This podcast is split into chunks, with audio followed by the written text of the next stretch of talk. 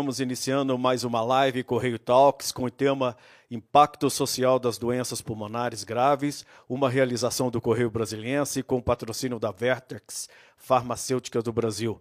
Eu sou Vicente Nunes, editor executivo do Correio Brasiliense. Agora a gente vai passar a palavra ao nosso querido deputado Dr. Luizinho.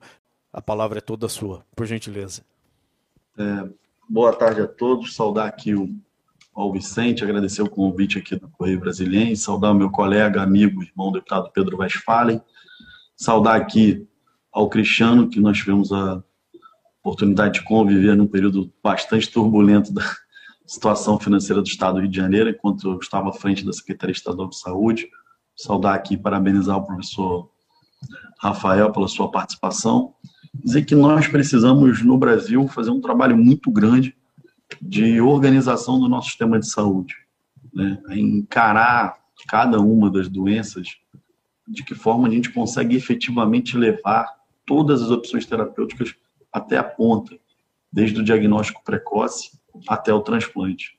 Isso serve para as doenças pulmonares e serve para outras doenças, especialmente as pessoas que têm doenças raras e que têm uma dependência muito forte de medicamentos que são é, fornecidos diretamente pelo Sistema Único de Saúde, primeiro pelo, seu, pelo valor agregado, medicação de alto custo, e pela dificuldade de compra até, mesmo um pai muito rico tem dificuldade de fazer uma compra dessa individual. Eu queria dividir aqui a minha fala é, da seguinte maneira. Primeiro, da nossa atuação na prevenção. Prevenção de doenças pulmonares, e aí a gente precisa falar um pouquinho da luta contra o tabaco.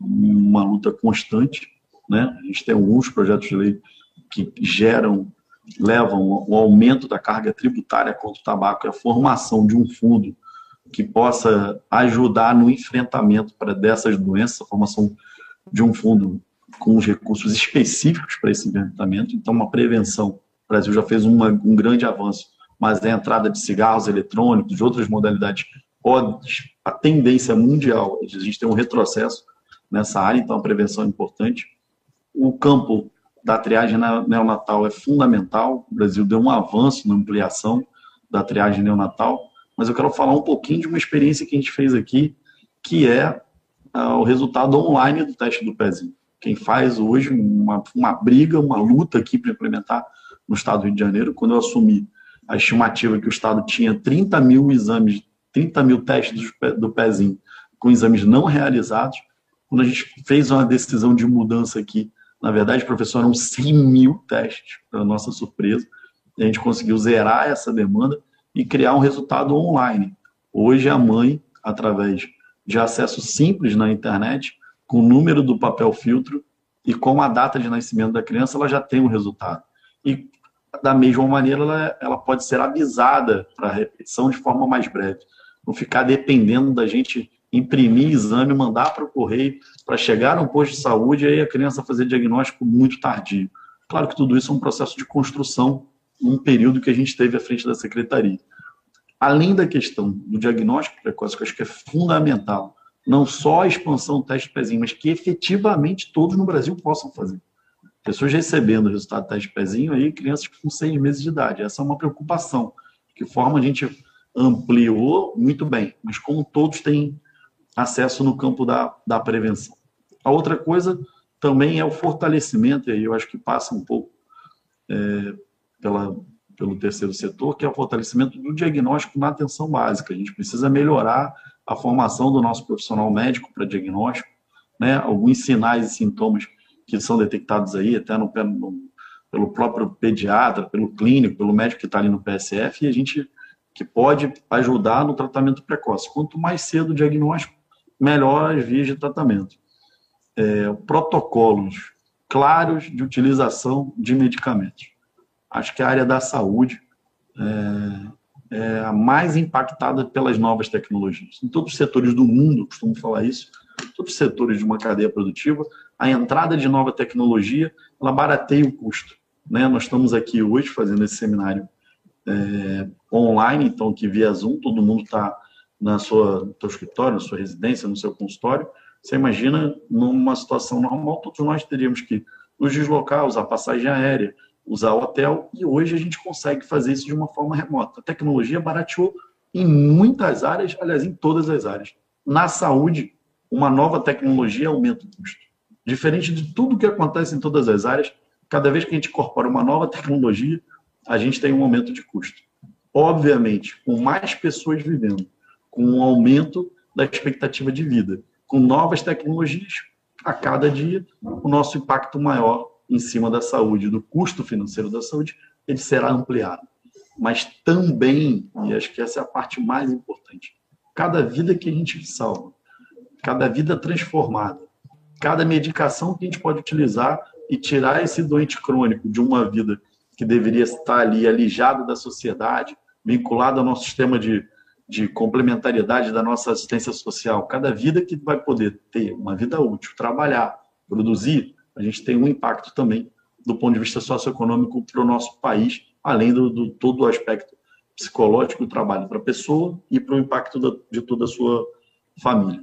No campo ainda do início de tratamento, eu estou falando especificamente, a necessidade dos centros especializados claros no Brasil.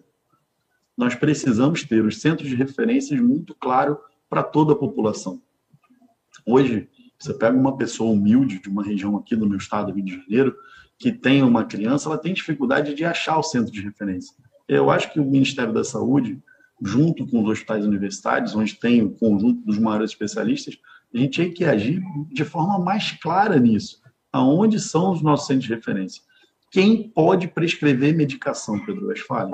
Não existe no Brasil uma situação que a gente aqui, qualquer pessoa, qualquer médico, com a sua formação básica ou com uma formação em outra área, pode prescrever uma medicação de alto custo, pode prescrever um exame de alto custo. Se nós não conseguimos realizar uma hierarquização clara de procedimentos, sabendo quem pode prescrever aquele tipo de suplemento, aquele tipo de medicamento, para que tenha acesso a quem precisa, quem precisa daquele medicamento vai ter acesso, aquele insumo, mas não ter acesso a pessoas que nem têm indicação correta, que é o que acontece no Brasil. Infelizmente, tanto com suplementos, medicamentos, a indústria farmacêutica tem uma força muito grande. Em alguns momentos, está sendo fornecido alguns itens às pessoas que não têm a necessidade absoluta de fornecimento. Então, fortalecimento dos centros de tratamento de especializados. A criação de um cadastro único de doenças raras no Brasil. Hoje, o Brasil é refém de uma judicialização que o governo federal se omite do papel de criar um cadastro único para conhecer quem precisa da demanda.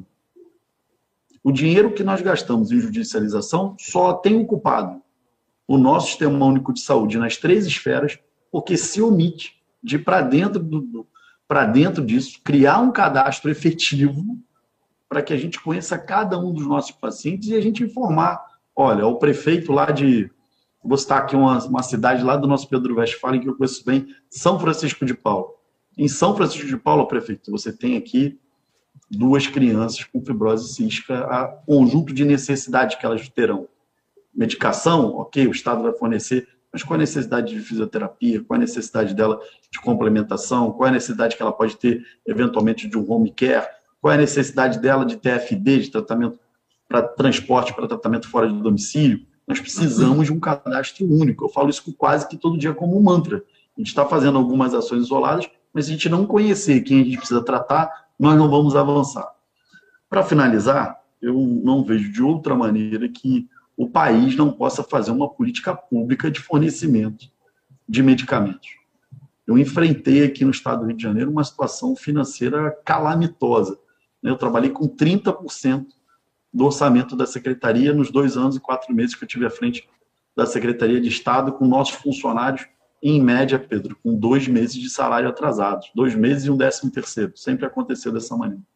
E a gente conseguiu, de pouquinho, organizar para que não faltasse medicamentos mas nós estamos sempre vulneráveis aos fornecedores, aos distribuidores, à indústria farmacêutica. O governo federal precisa fazer para todos esses itens que são de farmácia especializada uma ata de registro de preço nacional, porque a capacidade de compra do estado do Rio de Janeiro hoje, que é um estado que voltou a ter sua capacidade financeira, é diferente do estado de Roraima. do Pará.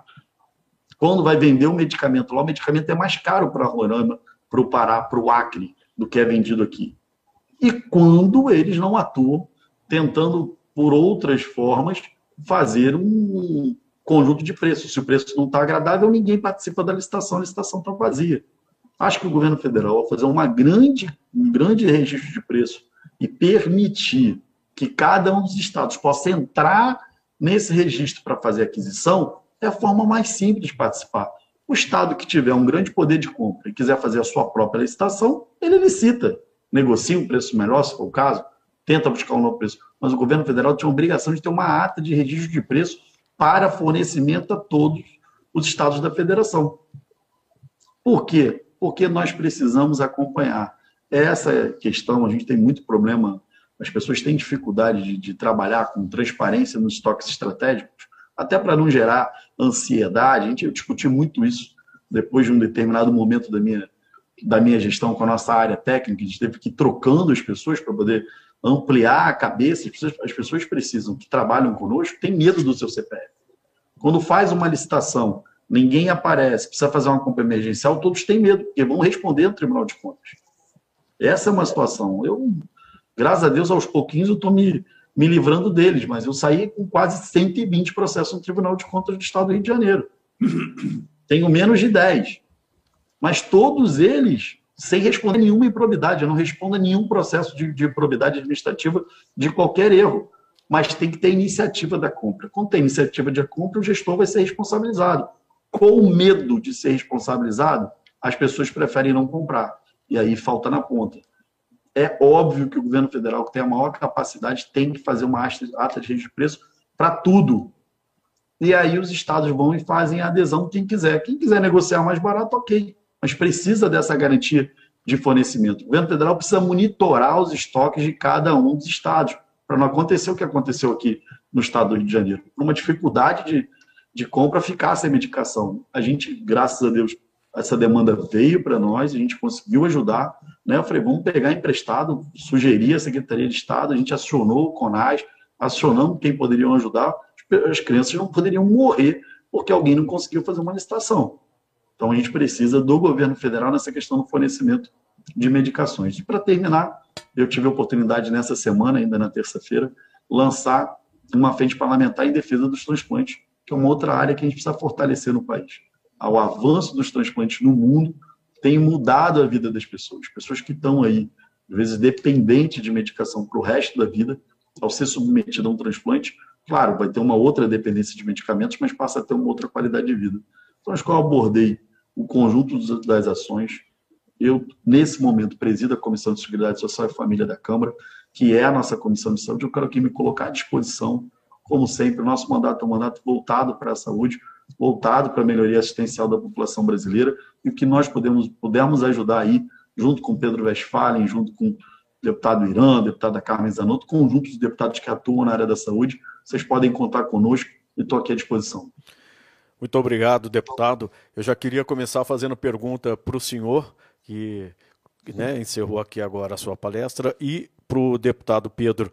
É, de que forma que o legislativo pode contribuir para que as pessoas tenham mais acesso aos medicamentos. Né? Hoje, o senhor mesmo ressaltou a dificuldade, a falta de um cadastro nacional é, de pessoas que tenham doenças raras o que o parlamento está fazendo e o que pode fazer para melhorar a vida do cidadão? Olha, ah, ninguém consegue fazer planejamento nenhum sem informações. Nós precisamos de informações para tomar atitudes. Ah, cada uma das, das, manifestações dos nossos palestrantes foram de uma riqueza muito grande.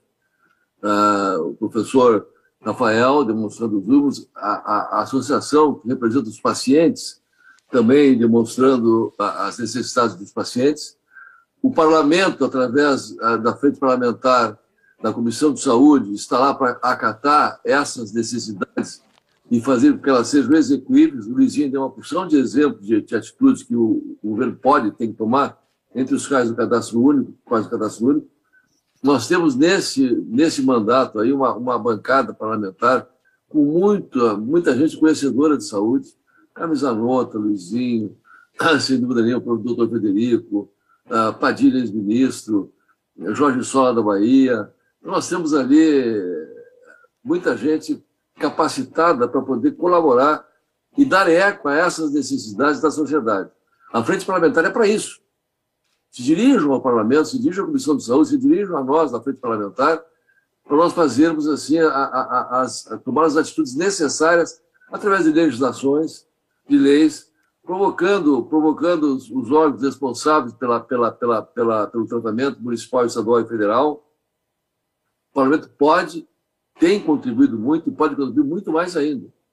Lá, a, a, a formação da frente parlamentar é para nós termos um instrumento é, que, que dê voz e vez à sociedade, de uma maneira geral, onde se possa dialogar com a indústria, no caso de abusos, também na, no, no, com a indústria no caso de busca de novos, de novos instrumentos para tratar patologias é, que estão aí, no caso hoje doenças pulmonares graves, para dialogar com o governo e demonstrar o, o, quais as dificuldades, as necessidades e os caminhos que nós temos para sugerir na solução desses problemas. Então, a, a, o parlamento está à disposição. Nós estamos lá fazendo a, dos nossos mandatos um instrumento para a melhoria da vida das pessoas.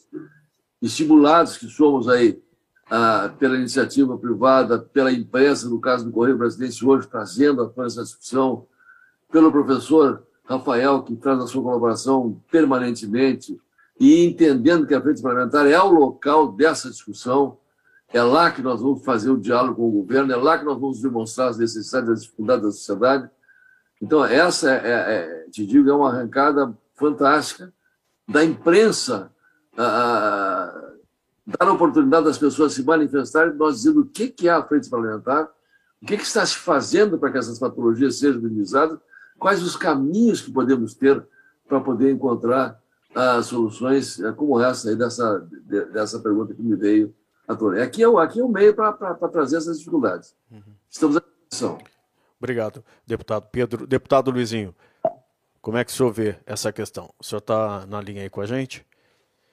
De Veja bem, Vicente, é. É, é, eu vi aqui tentamento, tentamento de Pedro Westphalen, que acho que já abordou a maioria dos aspectos. Nosso trabalho no parlamento, além da realização de leis, aprovação de projetos de leis, podem ajudar a vida das pessoas no país, nós também somos um grande instrumento de pressão em cima do Poder Executivo. Né? Nós temos um órgão que de assessoramento, apesar das pessoas não conhecerem dessa maneira, mas nós temos um órgão de assessoramento ao Poder Legislativo, que é o Tribunal de Contas da União, em que pode ajuda nos processos de fiscalização para que a gente possa ter uma regularidade. Nós temos a condição de pressionar o governo federal na implementação de políticas públicas. Ao longo da pandemia da Covid-19, Pedro Westphalen, junto comigo, com a Carmen Zanotto, Bruno Gonçalves, a Jandira, o Padilha, um conjunto de deputados participamos da Comissão Externa de Enfrentamento à Covid-19 do Brasil, cujo eu fui o coordenador, né, a função de presidente. E diversas medidas implementadas no país saiu do nosso planejamento da Comissão Externa. Além do conjunto de leis que nós aprovamos, em termos de recorde, mas a nossa pressão ali faz com que a sociedade possa ter uma voz maior, porque o governo precisa da gente, às vezes em pautas econômicas, em pautas fiscais. Então, nós temos um instrumento de pressão. Eu quero exemplificar claramente na nossa conquista agora da vacinação em terceira dose para profissionais de saúde, na conquista da vacina da Fiocruz, foi a nossa comissão externa que veio aqui na Fiocruz, fez a visita, levou ao governo federal a necessidade da realização de uma visita provisória, desenvolvimento de uma vacina no nosso país, se Deus quiser. Ela já está sendo produzida com IFA nacional aqui no Rio de Janeiro, e se Deus quiser, ela vai ter a aprovação da Anvisa e nós vamos ter uma independência, uma soberania no campo da vacina contra a Covid-19, não a gente ficar dependendo de formação de insumos em outros países. Nós temos ali também um projeto que é a formação da Estratégia Nacional de Saúde. A Estratégia Nacional de Saúde é para que os medicamentos que sejam fornecidos ao SUS sejam produzidos no nosso país através de parcerias públicos-privadas para que nós tenhamos soberania. Nós não podemos ficar dependendo de formação de insumo farmacêutico ativo em outros países para fornecerem ao nosso país e às vezes até a própria medicação 100% importada. Numa crise igual a essa, a gente viu a dificuldade de chegada até de insumos e medicamentos. Todo esse conjunto de ações, além da legislação mas a pressão nossa, enquanto parlamentar, como nós fizemos agora para a terceira dose, para a retomada da vacinação de adolescente, para a chegada da vacina no Brasil, para fazer a fabricação no Brasil, para a entrada dessa luta do governo federal, isso faz parte da nossa atuação no mandato. Tenho certeza absoluta que uma frente parlamentar vai ajudar nessa atuação, mas, além de tudo, nós temos os instrumentos, como a Comissão de Seguridade Social e Família, que podem também, eu quero aqui colocar à disposição, para que a gente possa também ajudar a essas pessoas que sofrem com doenças pulmonares gravíssimas. Né? A gente convive com um conjunto de pessoas dessas, eu convivi de perto uma pessoa que tinha medicação, tinha uma dependência de medicação quando eu era secretário municipal de saúde de Nova Iguaçu e foi submetida a um, a um transplante com êxito. Então é muito importante a gente estar aqui e eu quero aqui mais uma vez que a gente está à disposição para esse enfrentamento. Inclusive com a proposição de leis, né, deputado Pedro e deputado Luizinho, no caso necessário, né? A proposição de leis é a nossa função essencial do parlamento, mas uma lei, sendo muito claro, ela até a tramitação dela na Câmara, no Senado, às vezes eu estou presidindo a Seguridade, ontem designei relator em, em pareceres em projetos de lei de 2007. Nós temos enfrentado essa pauta. Cheguei na Comissão de Seguridade Social e Família com mais de mil projetos sem designação de relatores. Eu já fiz todas essas designações. Hoje, o que chega na semana que a gente vai designar, nós já aprovamos ao longo desse ano mais de 300 projetos de lei foram apreciados na nossa comissão. É o maior número nos últimos 15 anos. Eu acho que no último, chegando aí da, até o final do ano, vai ser o maior número de projetos apreciados na história da Câmara dos Deputados por uma comissão.